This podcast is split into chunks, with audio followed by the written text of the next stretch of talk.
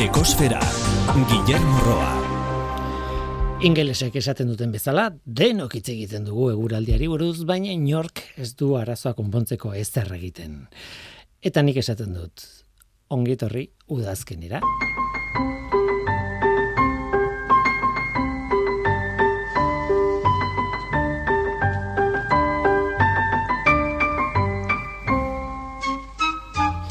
Kaixo denoi ongitorri ekosferara. Aste hau Nobel sarien iragarpenaren astea da. Berez urtero Nobel sariak abenduan ematen dira, baina urrian iragartzen dira. Aurtengoak egun hauetan.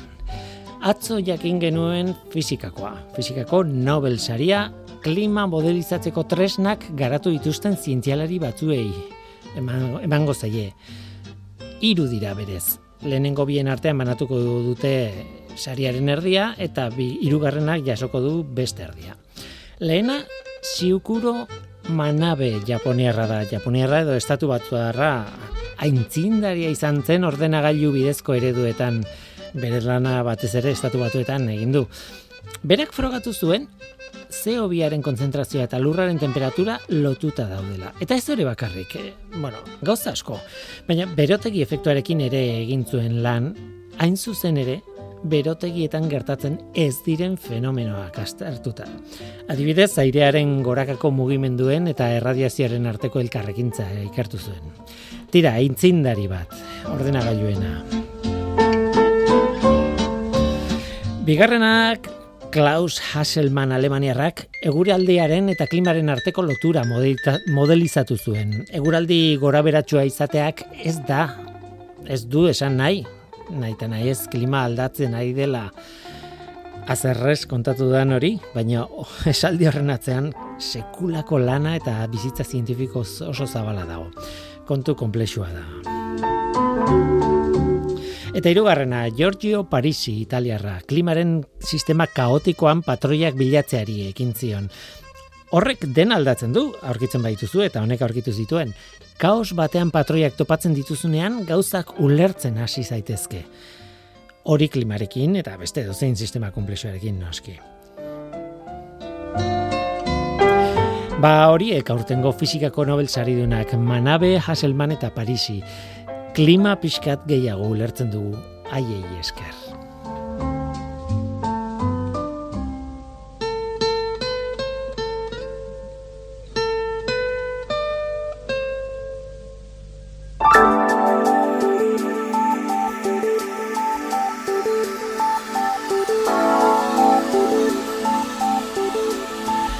Eta beti bezala, planetaren CO2 mailari begiratu behar diogu. Igandeko datua da. Ez, asteleneko abarkatu. Urriaren laukoa. Lurraren CO2 maila lareunda mairu puntu lau ppmkoa da. Maunaloa sumendiaren behatokian neurtua. Hortxe dago zeobiaren konzentrazioa, ez gora, ez bera, bueno, oso aldaketa txikiekin e, aste hauetan. Baina noski hori ez da planetaren egoera hobetzen ari delako, baizik eta urtearen barruan zeobiaren konzentrazioak duen zikloaren ondorio bat da. Udazkenean balio hori jetxe iten da minimo batera iritsi arte eta orain minimo horretatik nahiko gartu gaude. Baina konparatzen badugu iazko balioarekin, 2008ko e, urriaren lauko balioarekin, argi ikusten da zeo biren kontzentrazioa egi, igo egin dela. Gutxi gora bera, bi ppm gainera. Urtetik urtera, igo egiten da balio hori. Eta hori da berri ona. Beti esaten duguna, zeo biren kontzentrazioarekin kezkarik izizateko, datua berreunda laurogei ppmkoa izan beharko luke gutxi gora bera.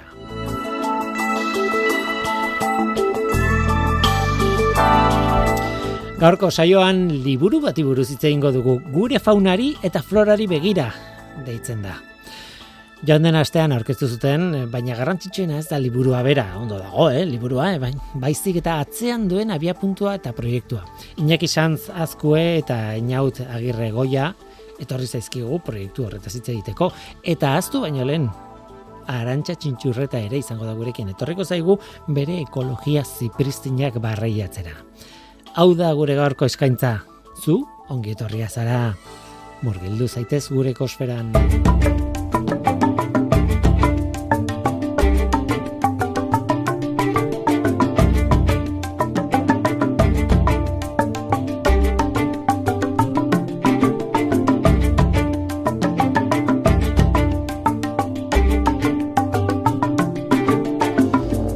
Dakizue liburu bat denean, baina ez denean literatura.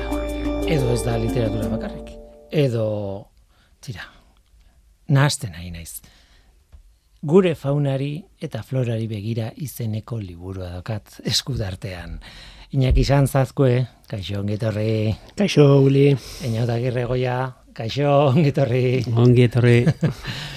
Esan dut, eh? literatura etzala gero buratu zait ba- bada literatura, ze asko idatzita dago, eta liburu bat behar da eh, definizioz da literatura. Baina esan nahi dudana da literatura baino beste zerbait badagoela hemen, ez? E, arkeztuko dugu liburu bat, baina e, naturari buruzko liburu bat. Aurkeztu bart zaituztet lehendabizi, zuek zarete egileak, liburu honen egileak, hori lehendabizi.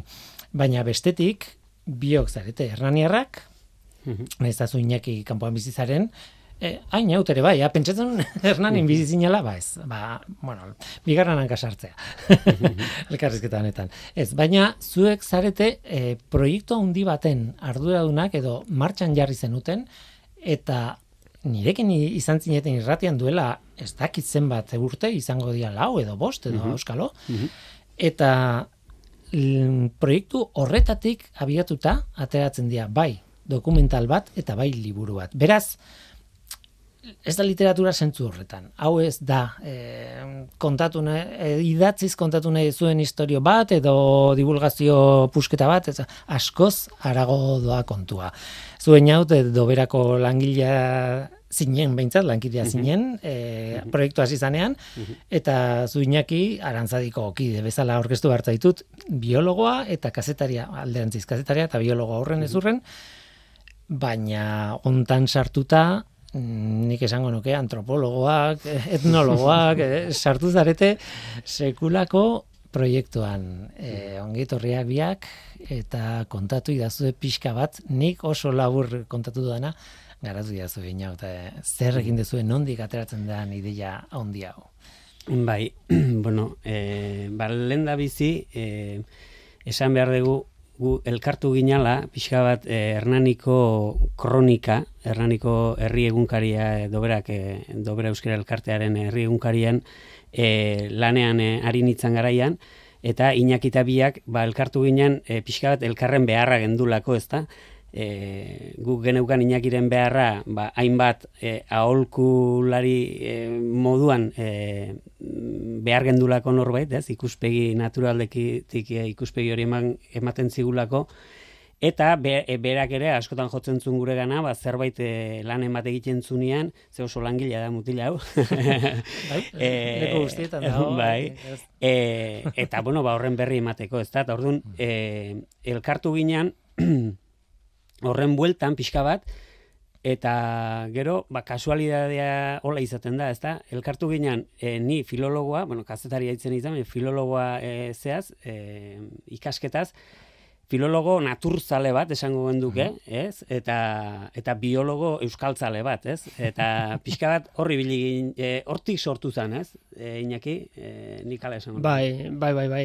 Gaina sortu zen, gogoan daukat, e, olako adibide konkretu batekin, eh? gogoratzen naiz zeinautek ate hartzula reportaje bat bertako abiakutxa o kabikutxa batzu inguruan eta deitu ziala esan ez einaki hemen inguruan ze gazti eduki ditzakegu Hernaniko lorategitan eta bar Eta orduan botan izkio, ba, noski ba, ezagutzen ditune gaztiak, baina euskera batuko izenian, ez? Eta orduan etortzen inauten galdera, e, txikituta utzi ninduna, eta izan zen.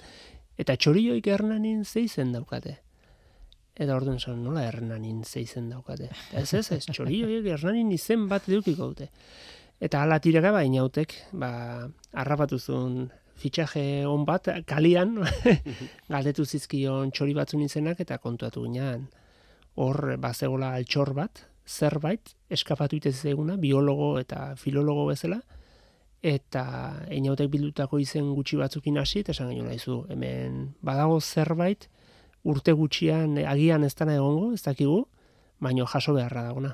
Eta hola sortu zen, ba, ba horreneko proiektuei. Horregatik existitzen dira, izen zientifikoak, esan nahi dute, eh, zientziak erabiltzen dituen estandarizatutako izen horiek, eta, bueno, badute bere logika eta bere, bere, bere arrazoia, baina hortik aurrera, bueno, beste jende guztiak baditu izen pila bat animalientzat, ez? E, eta eta argi dago badagoela jende pila bat hoiek Bueno, edo ez dakit pila bat diren, baina hoiek jasotzen duen jendea badago.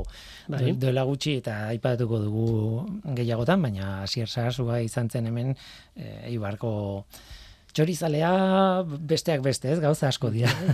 eta eta berarekin egin genuen elkarrizketa bat horretan oinarrituta berak txoriak sailkatzen dituelako eta eta gainera eski izenak dira mundialak. Gogoratzen dut Arabazuzoren kontua eta eh, hori adierazten du nun ikusten dien txori horiek eta Bai. nondik ikusiak esaten da modu batean segun mugitzen baldin bazera orduan beste modu batera esaten dira eta altxor bada hor, altxor filologikoa ere bai, eh, senyor. Bai, bai, dudari gabe. Bai, eta ba, batetik antzan pixka bat logika aldetik, e, karo, Hernanira begirako e, zera mm, egunkari batek, ba, zei izenekin e, publikatu behar zituen e, txoriaiek, ez da? Nola, nola atera behartzun e, notiziura kabikutxak jartzera e, zijoazen erranin, bost txori mota inguratzea e, espero, espero zuten, eta bost txori horiek e, ba, ba, euskera batuan ziren e, txepetxa, Mhm. uh hala da, e, kaskabeltxa, Mhm. e, euskera batuan amilotxa, Amilo txurdina. amilotxa, eta mm, ger, gerritxo, e, Bai, garritxoria. Gerritxoria. Gerritxoria da, arrunta, gerritxoria, ezta? Gerritxoria arrunta, ez da? Blauiek eta gero besteren bat e, txoarria uste zela, ba, txolarrea, Bai. bueno, ez dakit. E, karo, bost hoietatik, e, nik pare bat behintzat, e, ikusten hon, hoiek ez zirala hernanin erabiltzen ziren izenak. Eta, eta seguru asko, txori hoiek notizia irakurtzen zutenen artean, txori horiek ezagutuko zituzten bakarrak, seguru asko izango ziren izen horiek erabiltzen ez zituztenak, ez? Orduan, gutxienez Hernaniko izena zein zan jartzea e, zehatzen nion, ez? E, proposatzen nion. Karo, ez genekin. Geuk ere ez genekin. Ez filologoak eta ez biologoak. Biak hernaniarrak, baina e, arrastorik ez geneukan nola esaten zitzaion da, inor jakingo teu, zen leno seguru baietz, baina gaur eguneko izenak inor jakingo alditu, eta zera, eta gaur egun nola esaten zaien hori edo, e, zea. Eta hola proba inun, eh? aldameneko tabernan eh, egunero kafe hartzen gendun hartan, banekin zein e, e, egoten zan, eta harengan junitzen zuzenean, bost txori hoien argazkiakin, eta eta areke segitun bosta bota zizkian segidan, danba, danba, danba, hau txepetxa, hau kaskabeltxa, hau kasko urdina, amilotxa, Amilo txurdina, bai. kasko urdina, hau arrastailua, gerritxoria, arrastailua, eta hau txoarria, danba bostak. Eta esan hon da, oi, zer, ba, oi, gu beti ala, esan ditu, oi, beti, ba, Jesus, ba, zeizak galdetzen, ez, hola, uf, ba. Guretzat kasko urdina gaina onuk bidaltze ditun solda dira, ez?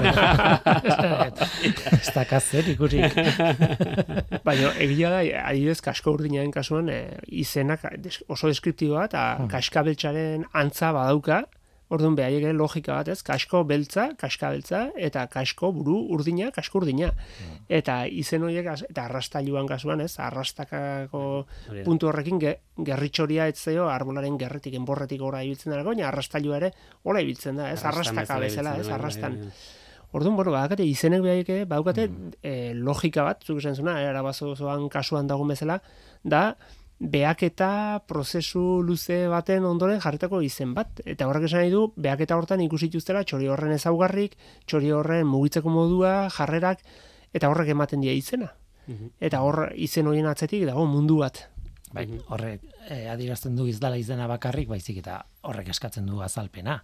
Eta horrek eskatze izue eh, grabagailu bat hartzea eta jendearen gana joatea. Ez dakit zenbat grabagailu erre dituzuen elkarrizketatan, ze mm, material pila egin duzue, eh, gogoratzen dut duela bost, laupa bost urte egin genuen elkarrizketa hartan kontatzen zenutela, baserriz baserri jendearen gana joan eta elkarrizketa luzeak egin, galdetu, galdetu izin dana, gainera ez, eh, bueno, galdetu daitezke gauza batzuk, baina hortaz ze gehiago burutzen zaizun eta ireki atea edo zer gauza kontatzeko eta eta gero hori ordenatu. Hori izan zen eh, burmunak eta etxaiak izeneko eh, proiektua. Bai, Honen lehenengo, lehenengo fasea edo, ez? bai, horixe da, bai.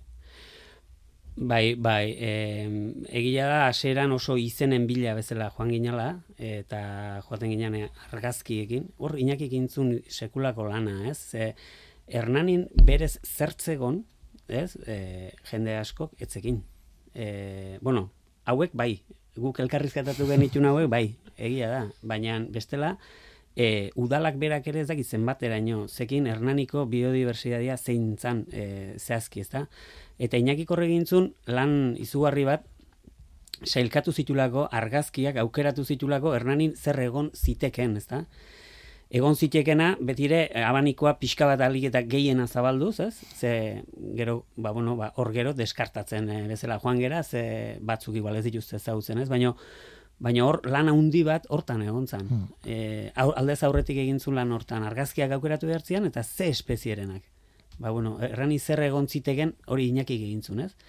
Eta gero, e, beraien gana joan ginen izenen bila batez ere. Baina izenak ematen hasi orduko, berak asten ziren gauza gehiago esaten, ez? Eta karo, e, orduan mikrofonoa guk ez genien isten, ez? E, esaten, bueno, segi, segi. Karo, eta hor, hor e, piztu zitzaigun nolabait, e, zerbait gehiago egin behar gendun e, sensazioa, ez? E, hau, bueno, bildu dezagun, e, ez izenetako bakarrik, baizik eta esaten duten guztia bildu dezagun, ez? Bai, hor kontua da, izenez gain, ba, agertzen zala, e, ba, einautei eta bioi, ba, igual, asieratean txokatu zigun ez, ze ahozko ondare dago hemen, e, natura hilotutako ahozko ondare bat guk ezagutze ez deguna. Ahozko ondare hau, orain art, e, onaino edo gaur arte nola iritsi da, ze horrez dago ez telebistarik edo ez libururik atzetik, hor dena beaketa da, eta transmisioa da.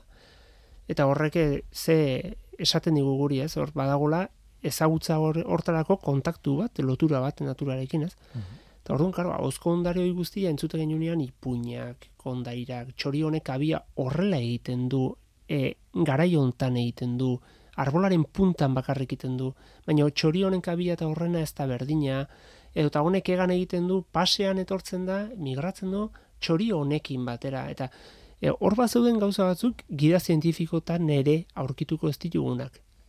Eta esan genuen, buf, hemen jasotzeko asko dago. Ordu nahi hautek esan duna, ez? E, jartzen geniena da, iPad edo tablet, tablet batekin junginan, argazkia jartzen genizkien, eta oso galdera simplea zen, zen, e, hau zer da, eta zer dakizu honi buruz. Eta orduan, ba, eran pixka bat, behaiek harritu itezean. Ze behaien e, gauza normalak zian galdetzezki, ona, alegia hoi mundu guztia dakita, claro, ez genekin da, beak eh, oso kostiente ginen, jende asko getzekila. Be, behientzako, e, ez, behaik etzian jakintxuak hortan, ez, hoi jakiteagatik. Ordea sensazioa genuen gutzako aiziala mundu berri bat irikitzen. Eta hola jaso genitun. Gertaliteke, bueno, beraie kontatzen dituzte, behar bada ez dakizkizun gauzak eta biologo bezala galitzi zute. Bai. Baina gertaliteke zuk dakizunaren kontrako ideiak esan nahi dute batzutan zalantza esaten hau esan dit horrela eta ezin du izan horrela bai. izan eh, baina baina orduan zeinek da karrazoia bai bai edo, edo zalantza sortze dizutenak eta oraindik ere zalantza sortze digutenak e, e, ez dakigunak benetan oladian edo edo ez ez e, ez da, txepetxan kasua jartzeagatik, ez? Hor badago e, txepetxaren kontu bat, esate dutena, eizean oliagorretan ibiltzen den jendeak, eta txakurrak dituna entrenatuak oliagorretarako, e, txepetxa pasatzen danean txakurran ondotik, txakurra txepetxaren atzetik juten dana, alegia txepetxak e, oliagorran usaia edo ukiko alu bezala. Eta kontua da hori, hernanin oso zabaldua dagoela, baina ez hernanin bakarrik. E, Euskal Herriko beste herri askotan lehioan eta bar jasota daukate hoi. Orduan, zenbateaino dago egitik hor Ez da nik ez, ni ez nez kapaza erantzuteko hoi, ez? Uh -huh. niretzako hasiera batean, ba, e, ikuspuntu zientifiko baterik, esate, bueno, hoi da, bueno, e, hoi hola zabaldu da, eta punto, ez? Bai, mitoak ere, bai, existitzen dira. Baina, baina norbaitek esango balit, e, arrazoitu zeatik ez da nora, ni ez nez kapaza hoi arrazoitzeko. Baina horako gauza asko daude, gero, egia uh daudela gauza batzuk e, garbi dauna, ez ez, ba, muskerrak kopetea saltatzen dizula, eta ez dela soltatzen, e, e, zazpi herritako kampanak joarte, edo kampaia joarte, ez? Bueno, garbi dago muskerrak ez duela kopetea saltatzen, baino egia da muskerrak heldu ala kozkaitean heltzen dunean oso heldu e, zea dula, ez? E, Dartxoa. indartsua du, bai, eta ordun ba, bueno, ez dakit zenbateainoko askatze horrena, ba, heldutik datorren, beti dago zerbait horre atzetik, baina guri interesatzeuna batez izan ikustea zer da iritsi dana oain arte, eta gero begira dago, ez? Liburuan Hmm. izenburuan dagona, ez? Fauna, gure fauna, fauna eta florari begira. Begira. Hau dena begiradatik, eh, behaketatik sortu dela. Mhm. Em, justo hasi naiz e, bilaketa bat egiten da justo kaskabeltza eta kaska urdin, kasko urdinaren horrietara iritsi naiz eta esan behar dute eta hau aprobetxatuta azen argazki polita dituen liburu honek. Eta argazkilariak gainera aipatu behar dira, ez? E, badaude gauza batzuk, e, bueno, e, jaso dituzuena nunbaitetik, baina nik uste dut gehienak daudela ba, Ander Izagirrek eginak, edo, bueno, hemen Juankar Andres, adibidez, Bai. kaska urdina edo milutxu urdina. Bai, Edo, bueno, Bai, badaude hor, e, egia da, argazkiak, e, garbi genuen liburua ateratzeko garaian, nahi genuen liburu bat egin e, oso irikia zena, alegia, e, irakurri zezakena biologoa edo filologoa ez dan batek, uh ze hor ere badago utxune bat edo gabezi bat, gita zientifikoak asko daude, baina gisa honetako liburuak igual, ba ez daude hainbeste ez. Bestalde, zerbait irakurtzeko erresa edo erakargarria zen nahi nahi genuen, eta hortan einautek sekulako lana egin du. E, leheno, aipatu du ni langilea nahi zela, baina mutil honek egin duen lana ikaragarria da de bai, ai, faseka lan egin dugu, eta egia da elkarlan bat, eta oso gustua ibili gea, eta baino lana egia da asko dagola. Eta, eta bueno, hor e, indarra handia zaukan, de bai, ba, maketazioak, ez, e, Mikelek e- egin duenak, kronikako langilea denak, eta, eta gero argazkiek. Eta garbi genuen argazkiek protagonismoa behartuta eta hortik hande bai liburuaren tamaina. Hmm. Eta orduan ba, kontaktatu genuen argazkilari mm, desentekin, ba, Ander Izagirrebea dago, Hmm. eta, eta bueno, e, nagore legarreta ere horre arrainekin, arrainen kasuan gaina gabezia handi bat geneukan, ez? Eta zan, ez genitula topatzen arrainen argazki onak. Hmm. Orduan, egin behar izan genuna da, nagore legarretari eskatu espreski argazki batzuk atatzea arrain batzui. Eta horretako nagore legarretak ba, adituen beharra izan zuen, baimen bat, eta hoi dena egin behar izan dugu liburu honetako, igual batzutan sei argazkitako, ez? Eta gero Juan Carlos Andresen kasua bai, bai ikaragarria da, ez zenbat argazki ditu, negaztinak, eta ze, ze onak, ez? Bai, eta gero aldi berian, ba, ba geneukan igual, e, aurrekontu aldetik eta ba, muga bat, ez? E, eta, karo, hor, mm, ba, sortze zitzaigun ez, zenbateraino, ka, horren arabera mugatu behar gendun gure, gure lana, ez? Eta orduan, ba, gurea ere, lan neurri batean bolondresa izan dudan moduan, osea, guk eh, sartu ditugun ordu guztiak eh, kasik eh, bolondres sartutakoak dira, Bargazkilariek ere e, e, euki dute ba, zera hori, ez? E, pixka bat e, lan egiteko modu hori eta eta egin dute ia bolondres e, e, egin duten lana eman dizkigute argazkiak, ba, gustatu zaielako proiektua eta lagundu egin nahi zigutelako, ezta? Eta hor ba guk ez, dak, ez, daukagu e, hori eskertzerik, ezta? E, ba, bereik egin duten lan guztia, ez? Adibidez Juan Karrek eman dizkigun argazki horiek guztiak, ez? Ba horiek azkenean egin ditu, ba, bueno, ba, gustatu zaiolako proiektua, ez? Tira, kaskabeltz txikila. Trrr, beti gimnasia egiten ibiltzeana. Hori da titularra, eh? Hori da, eh, irakurri dut eh, titula, bueno, eh, espezi, bueno, eh, txoriaren izena eta gero azpian titularra. Eta gero kontatzen ditu gauzak horri buruz, eh, edo itxas, bueno, itxas luzilla, eh, egia esan, txorionek bostu izen ditut, ez ditu dena botako, baina gero titularrak esaten du, isatxak enduzkeo, txepetxa baino txikiagoa, claro, txepetxa da ustez, e, Euskal Herriko e, txori txikina, ez? E, hor badago lan pila bat, hori transkribiatzeko esan dutenetik, ona. Baina ez dugu aipatu tartean, bigarren, proiektuaren bigarren fase batean, eta ez dut ahaztu behar, e, egintzen duten lan hori guztia, irudiekin ere bai ornituta dokumental bihurtu zenutela, ez? Eta Bai. eta ikusgai dago gainera.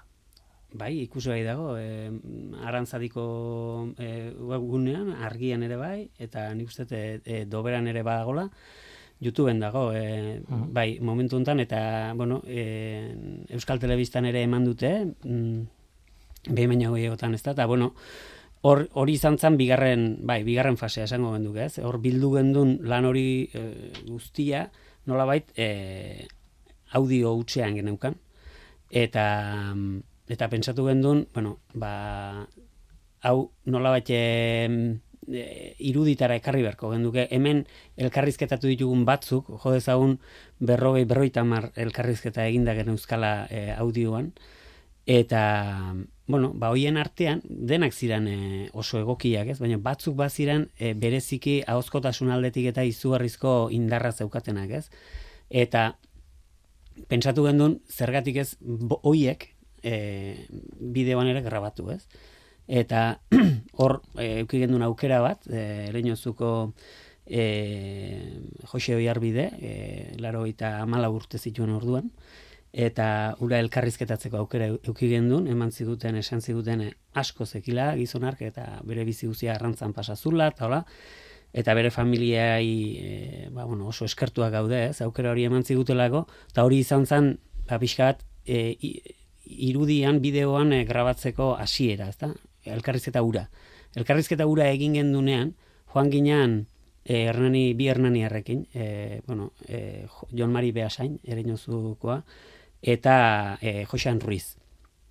Eta, bueno, ba, biak ere, e, ba, ba, bideoak eta, ba, bueno, pixka bat, e, ikuspegi profesionala zeukatenak, eta hor asmatu egin duen euneko eunean ikuste ez da, ze, haiek ja eman zioten, mm, ba, ba, beste, beste puntu bat, haiek ikusi zutenean ura, eta emaitza ura, e, elkarrizketaren ondorenean, e, berak, Joseanak berak esan zigun, hau ez da hola usteik, hau eh egin beharritu beste bat dozena erdi bat edo dozena bat e, elkarrizketa. Ze hau altxor bat da hau izugarria. Da eta egia da guk geuk e, bideoa egin izan bagendu e, kamera geldi batekin ez dakite ez estatua moduan e, ba etzula eukiko eragin hori ez? Ta hor josanek eukizun begi izugarria eta berak ikaragarri lagundu zigun handik aurrera ba, beste ikuspegi batekin egiten elkarrizketak, ez? Da orduan egin ditun. Elkarrizketak beraz errepikatu egintzen dituzten batzuetan, bai, ez? Bai. Hori gogorra da. Bai. Bai. bueno, kontatuko dut mm. irrati barroko sekreturen bat, hola beste mm. inoiz gertatu zaigu elkarrizketa batekin eta mm, bueno, ez dala salbatu ondo, ez dala mm ordenagailuak blokeatu indela edo dena delakoa galdu indugu eta errepikatu behar izan. Horretarako, gomidatuari barkamena eskatu, ekarri berriz, eta baina lehendik esan duzuna berriz ere esatea. bai. Ostra, ez da erresa, eh? bai, nik uste kasu honetan, eh, ja kamera aurrean zegola eta fokuak eta lako kontuak, eh, guk ere, bai, bai, bai, bai, eta sukaldean sartuta, askotan etxeko egon gelan, no, sukaldean, elkarrizketak ere beste mimo eh, batekin prestatu genitun, e, nautek eta biok ja jakina genuen zertzan atera genezakena, zerez, eta ordun ba hor egontzan bigarren fase bat dela elkarrizketak prestatzea dokumentala egiteko.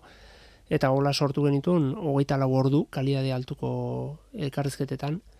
Eta hortikan ordu beteko dokumentala burbunak eta etxaiak izenekoa. E, Hernaniko natura eta osko ondariari tiraka e, jarri genion izena.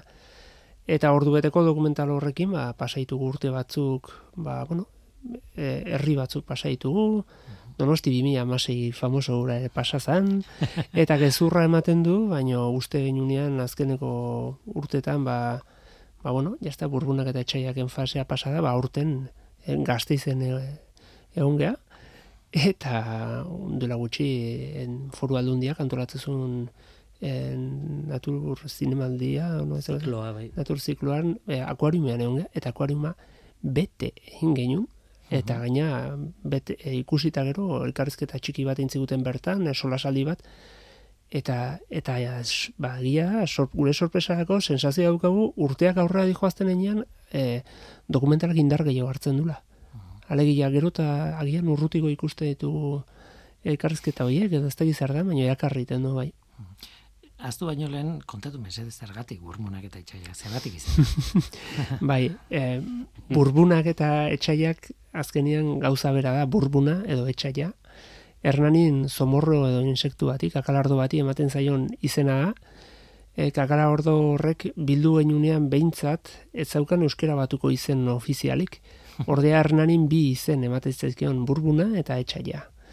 Eta eta bueno, ba hortxe genbiltzala e, izenburu edo zera, izenan bila egia esan nahiko buelta eman genizkion, zeza bat erresa. eta, jo, esaten zein darra dugan, ez? Burbunak eta etxaiak, ez? Eta, bueno, ba, berdina, ez? E, etxaia edo deabrua, o e, deabruakin lotuta izaten da askotan etxaia, inpernuko etxaia baino gaiztu guaiz, ez? Gure amonak esaten Eta, eta horreke bauka, zomorroaren jarrerarekin, eta ditu zaigun politia izan zitekela. E, Aiginalako azken finean, biltzen, hitz batzuk edo izen batzuk galtzear zeudenak eta kasu batzutan gaina izenik ez zaukatenak euskera batuan esan joan beha. Hortik dira ezakegu. Gertatzen da, eh? gezurra bai. ere, eta, eta nik esango nuke euskera ez dela hizkuntza bakarra hori gertatzea dela. E, gaztelanian ere, ba, izen pila badaude eta egia da, eta jende pila bat, eta ordun beraz, izenak ateatzeko alegina handia, baina kasu guzti guzti guztietan ez dakit nik eh, izena duten edo ez. Eta euskeraz gertatzen da, oraindik ere badu dela biologoak beraien artean ez da baidan, ez da bizian, eh, espezie bati, aspalditik ezagutzen den espezie bati izena jartzeko. Mhm. Ba, bai, duda gabe, eta iz, espezie asko daude, e, izenik ezakatena, burruntzi eta sorginon ratzekin gertatzen den bezala, eta eta bar eta ja espeziak dagoeneko erabiltzen diana divulgazio mailan baina ezakate izenik. Eta hortan ere ba laguntzen du ba holako ez guk e, azkenean jaso egin ditugu. Eta holako oinarri bat edukitzak laguntzen du gero euskera batuko izena askotan izena ez esango asmatu baino bai izen bat e, bataiatu edo inbarkoriak ete ez batzutan. Eta aurretikan balin badukazu ba, ba izen bat e, eman zaiona horrek asko laguntzen du tradizioak zesaten duen importantea da. baduka izena ez lehenagotik Mm Bai, hombre, e, gainera, pentsatu beharko genduke, euskera batuko izenak ere, noizbait norbaitek bildu zitulako, dira laola. E, ez dira utxetik sortuak. Euskera batuko izenak, e, ba, bere garaian aran, telesoro arantzadik, egindako lanetan, eta oinarrituta daude.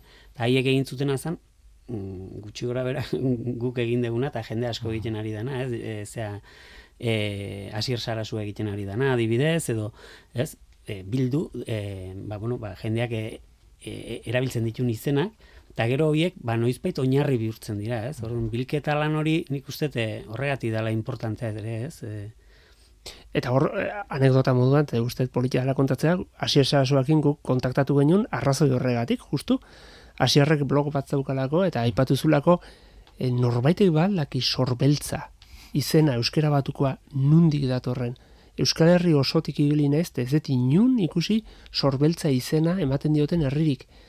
Eta hortun guk idatzi genion, haizu, urumea baiaran likarrezketa egiten nahi eta hemen sorbeltza, o zorbeltza, o txoribeltza, o...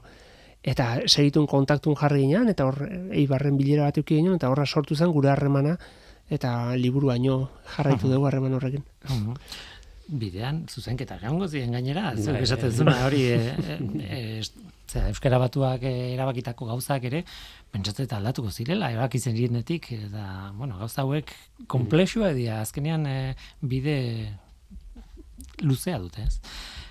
Bukatzeko E, salto egin behar dugu, liburua orkestu duzu, joan den astean, eta, eta sekulako bomboakin, eta merezi duen bezala, baina ez da bakarrik hernani eta eurumearen bailaren inguruko kontua, ez? E, pixka bat zabaldu egin duzue.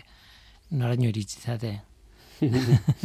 bueno, abiera egia da, e, hernani eta eurumea bailaratik ereinozu e, aldetik egiten degula, abiera hortik da, baina nik uste e, e, balio lezakela edo zein herritarako, ez da, horre esaten diran gauzak, eta bar.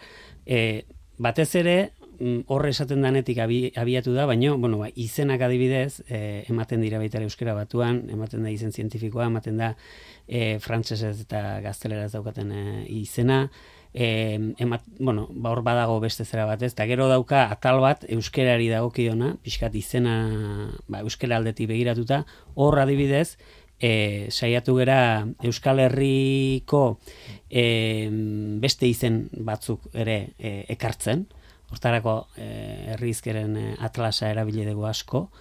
Eta gero, aparte, ba, ikuspegi, e, ba, Euskal Herriko ikuspegi hori ere badu, ba, badaudelako tartean, bai herrizkeren atlasetik atera eta, bai orotariko Euskal Iztegitik e, tiraka, ba, ba, e, beste autoreek, idatzi izan dituztenak e, espezioien inguruan, ezta? Orduan, ikuspegian ikuste batez ere e, urumeakoa daukala, baina Euskal Herriko mm, neurrira ere iristen dela, e, neurri batean, eta eta bueno, eta gero beste aipamen batzuk, ba, pixka gehiago zabaltzen dutenak ere ere mua, ez? Nik adibidez, eh, galdera bat daukat, pentsatzen dute inakiri egin behar dela, baina bueno, edo zeinak, eperrak aldaude, Hernanin. Esango nuke ez ez bi arrazoiren gatik. Nik susmatzen dut eper gutxi da, hola Hernanin, mm, nire jakintzagatik, baina baita ere, eper izena agertzen delako hemen liburuan. Eta orduan ez badauka beste izenik esate orduan ez dira hernanikoa. Ez kontua da, batzuk e, orokortuak dauden izen batzuk Hernanin ere izen bera daukatela, ez? E, Mhm. Aipatze genuen badiara Adibidez, ez dakite perran kasua izan ban, igual inauteko hor filologo aldetik, edo erbi, erbilaren kasuan, e, bai? Bai, Eusk- ez esaten du. Bai, ez esaten du. Erbila, eperra horrelakoen kasuan, beti oso komilartean jarraituak izan dian espeziak izan dira, oso ezaguna dianak, eta Bai. orduan izena oso orokortua dago Euskal Herri mailan. Orduan, hor gertatzen dana da, badaudela hegazti batzuk agian, e, ezagunak dianak, baino Euskal Herri mailan ez dutenak hainbesteko gizakiediko gertutasunik hainbeste eduki, eta orduan gertatzen da herri bakoitzean hartzen dutela izen bat, ez? Orduan hortik dator, ez, diversidade hoi. Baude batzuk esango dutena, bueno, eperra leku guztietan erranin ere eperra noski, bai, karo, Euskal Herriko leku askotan ere esaten da. Eta baina aipatzen zula, ez dakit ni eh, egia esan ez naiz estaria, eta ez dakit oantxe bertan eper kontuak nola dauden ernanin, baino bai onartu behar dizut, eh, hor eh, eh, basoiluan kontuarekin, eta bar, harrituta gaitu naizela eman dizkiguten izen batzukin, eta deskribaben batzukin, ze dagoeneko espezie horiek ez daude, ez dira ikusten erran inguruan, ez? Igarabaren kasuan, ez? Igarabaren e, testigantzak daude, azaltzen digutenak, e, nun ikuste zituzten igarabak, noiz ze urtetan ikusi zuten azkena, nun egiten zun gorotza edo kaka igarabak, ze harritan, baino maila hortaraino, harri honetan egiten jartzen zuen gorotza beti, ze ohitura fijokoak dira, e, desman edo mutur luzea edo ursatorraren kasuan ere izena dauka, ez? Erranin astuzeti igaraba izango itzake urtsakurra edo ilaraba detzen diote, ez? E, desmana urrarrato ja eta deskribatzen dute eta kasu hortan erranin ja dagoneko desagertuta dago, ez? Eta Orduan ba unibertsitateko ere datu hauek pasagen izkien esan ezaizue, hemen egon da, em, ez da izen marren amarka arte, orduan, emate izkigute pista asko, esan dezunana, egon izan daraena, otxua, katamotza, toponimean katamotzarri hernanin ere badago, e, otxuaren presentzia, ipuin, bueno, ipuin ez, kontakizun bidez, kontatu izan digutenak, larogeita hamar urte inguruko jendeak, gure amonak esaten zun, baserri ingurua gerturatzen zala, karo, jende horrek egiten duna da, ez di, hamar urte izateak ez du esan nahi, hamar urtetan ikasi duna kontatuko izunik, baizik eta amonari entzundakoak ere, kontako, kontatuko izkizu, bota eunda berrogeita hamar urte atzera, Hori izan behar izan, be, Hori da. emeretzigarren mendera arte, Claro. eh, behar bada, ez? Orduan, e, pertsona horiekin informazio asko atera dugu, bertan dauden espezie buruzkoa, bertan egon diran espezie buruzkoa, eta, bueno, ez naiz ausartuko ja inbesteino, baino, zenbateinoko arruntak zian, edo ez, basoilua eizatu egiten zen, adibidez. Nik kontatuko dizut, nire aitona ez nun ezagutu, eh? hiltzen ni sortze egun nituenean, edo lako zerbait jaio zen, emertzi garren mendean, eta denetik du bizitzan. Eta gauzetako bat izan da, e, bapore batean, ez da arrantzala izan, baina bapore batean, egontzan garai batean, e, zea, e, janaria prestatzen sukaldari lanetan, edo, bueno, e, mutikotan, eh, oso txikia zen.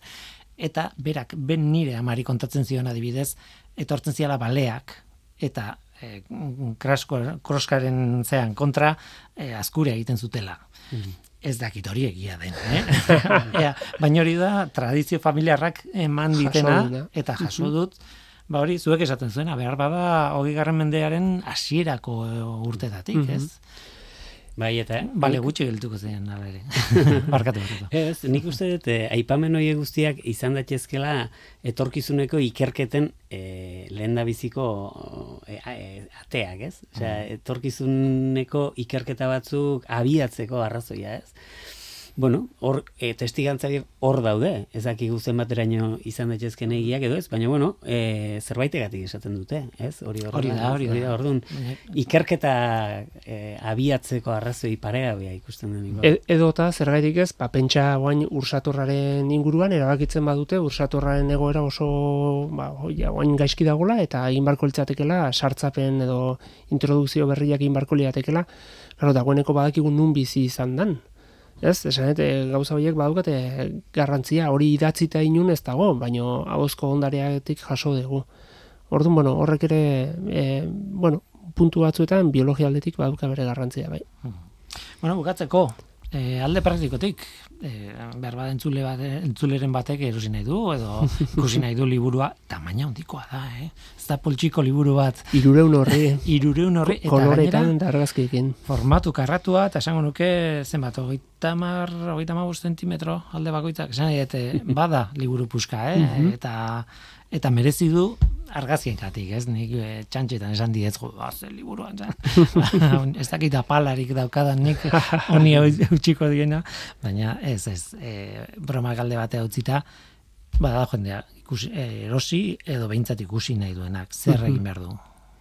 Bueno, ba, dagoeneko liburu dendetan dago, salgai, Mhm. hogei euroan dago, esan deguna, irureun horri dia, eunda berrogeita mar espezieren fitxak daude eginak, denak argazkiekin, Mhm. bertan ipuinak, kondeirak, ahozko ondarea dago jasota batez ez, ez da gira zientifiko bat, baina bai, badauka zorroztasun zientifiko bat, e, badago filtro bat pasata, eta horrek gehitu zaizkio, ba, ahozko ondare guztia jaso deguna, ba, lanketa nahiko berezia da, eta irureun horri horiek, eunda berrogeita mar espeziekin, koloretan, argazkitan, eta hori, hogei eurotan daude. E, dozen liburu dendatan aurkitza dukikute, eta estela arantza dizientzia elkarteak, eta dobera euskera elkarteak, eta erinozuko auzo udalak ere salgai dituzte. Eta zenbat jenderi, ez dakit izenak esan behar dituzuen, baina zenbat jenderi esan behar digu eskerrik asko liburu honengatik. Buf, ikaragarri, ikaragarri, ba, Hernaniko elkarrizketatu guztik, pentsa, ze e, ongi etorri egin izan du diguten, jungean guztitan, euren familia artekoak askotan lagundu digutelako, e, eta gero, ba, zuzenketak egiten lagundu diguten guztiei, hemen ikuspegi, ba, bueno, nik igual e, idatzi dut oso ikuspegi filologikotik, ez? E, Eta bueno, e, horrek zuzenketa bat behartzun, zuzenketa biologiko bat esan nuke, zientzia ikuspegi bat, hori inakik egin du batez ere, baina gero egon dira e, familiaz familia edo horre ba, anfibioetan eta narrastietan e, egon dira zuzenketa egin duten beste e, pare bat lagun, e, Ander Izagirre eta Egoitza Alkorta, egon da Asier Sarasua, Asier Sarasuak begira da, liburu guztiari eman dio, batez ere e, txorien e, atalari, e, eta gero egon dira, ba, ba bueno, zuzenketa, e, izkuntza aldetik zuzenketa egin dune Larraiz Garmendia, eta pff, ba, beste hain beste, ez da argazkilari guztiak, esango genduke, ez da argazkilari guztiak, denei eman bertzai eskerrak, Eta Mm. maketazioan Mikelek, Mikel Ramirez de aldak ikaragarrizko mimoa eta lana egin du, ze bai irutzi zaigun oso garrantzitsua zala hori de bai, eta seguru eskapatuko zaigula baten baten jaut. E, Ba, pentsa, kontsultak egin dizkiegun guztiak, e, zenbait aipu bialdu dizkigutenak, mm, pff, bai, bai. pentsa urtetako lana dala, pentsa, eta esango etena pixkate, igual gogorra da, baina elkarrizketatu batzuk ez daude dagoeneko hemen, eta orduan behaien familiakoentzat e, liburu honek badauka beste kutsu bat, e, bai ez, e, hitzak hor gelditu dira behintzat, behaiek agian sekula entzungo ez zituzten hitzak, ez bat zitzaizkien elkarrizketa hauek egin, Eta bueno, ba, guk hori nahi genuen ez, jaso genuna pixka bat gizartetik, ba, berriz ere gizarteratu, eta etorkizunea behi da, ba, egon dadila hor jasota, eta eta erabilera eman. Ze liburu honek baduka, ba, esan dizuna ez, ez da irakurtzeko soilik, baizik eta gero baduka erabiltzeko esaldi eginak eta abar daude, koplazarrak, ipuinak, eta, bueno, intentzio horrekin indegu. Batira, pelikula bat ezalakoa da. Pelikula bukatzen denean hasten dira pasatzen izenak eta izenak eta izenak zenbat jende implikatuta egon den, zu- zuen kasuan ere bai. Tira, ez dakit hau hirugarren pasoa da, e, laugarren bat baldin badago etorri bueltan irratira. Iñak, Iñak izan, eta Iñak eta eskerrik asko gurekin Eskerrik izateatik. asko zuei. Eskerrik asko.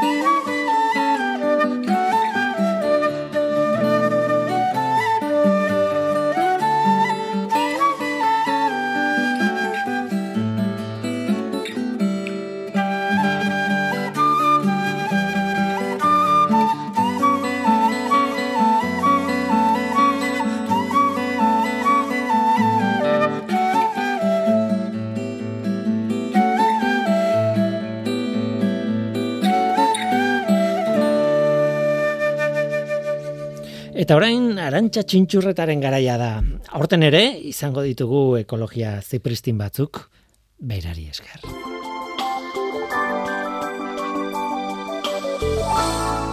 Arantxa txintxurreta. Aspaldi enuen ikusten eta bisitan joan nintzaion udazken hasieran, banuen eta bera ikusteko gogoa. Antxe zegoen, sukaldeko mahai buruan eserita mandarina bat janguran. Ene, plastikoa deko! Kesu zen, etxe barriatzeko Elisa. Eta etzen gutxiagorako. Labana hartuta, mandarinaren ale bakoitza banan-banan alderik alde zabaldu behar zuen, barruko zuku eta mami preziatua ahoratuko bazituen. Aleen azala gogorregia zen bere hortz zaharkituentzat, eta benetan plastikoa zirudien. Zer da ba mandarinaren alea, pentsatu nuen nik, zertarako berizten dira aleak azal batez nondik dator hori? Horiei erantzuna aurkitzeko mandarina landarearen lorera jo behar dugu. Sexu bidez ugaltzeko landareak lorea garatzen du. Bere barruan obulutegia dago eta obulutegiaren barruan obuluak daude, sexu bidez ugaltzeko behar diren zelulak hain zuzen ere. Ba, obulutegia sortzeko loreak osto eraldatu batzuk erabiltzen ditu. Forma egokia dutelarik, obulutegiaren hormak sortzen dituzte horiekin. Eraldatutako osto horien izena esango dizuet, naiz eta ni bezalakoak bazarete biharko aztuta izango duzuen. Karpeloak dira, karpeloak, obulutegia osatzen duten eraldatutako ostoak. Obulutegi batzuk karpelo bakar batekin eraiki daitezke. Beste landare espezie batzuetan, bi karpelo edo gehiago behar dira obulutegi bakarra egiteko. Horixe da hain zuzen zitrikoen kasua. Hainbat karpeloz osatutako obulutegia dute haien loreek. Eta obulutegi hori heltzen denean, fritu bilakatzen da. Dela naranja, dela limoi, dela Elisak sukaldeko mai buruan jaten zuen mandarina goxoa, bezain gogorra. Fruitu bilakatzeko, karpeloek forma berria hartzen dute, eta honela, zitrikoetan, aleak sortzen dituzte. Ale bakoitza beraz, karpelo batetik dator. Obulutegia osatzen zuten eraldatutako osto horietatik eta ale bakoitzaren barruan haziak daude gordeta, hau da, heldu diren obuluak. Elisari plastikozkoa iruditzen zitzaion murtsikatzeko zinez zaila zelako azal gogorura. Azal hori karpeloen horma zen. Eta baten batek esango du, karpelo gora, karpelo behera, baina zergatik zegoen gogorra azalura, agian interesgarriena hain zuzen ere horixe jakitea zen, baina markatu entzule ideiarik ere ez dut. Mosu handi bet, etxeko txokorik gustukoenean irratia entzuten ari zareten lagunoi.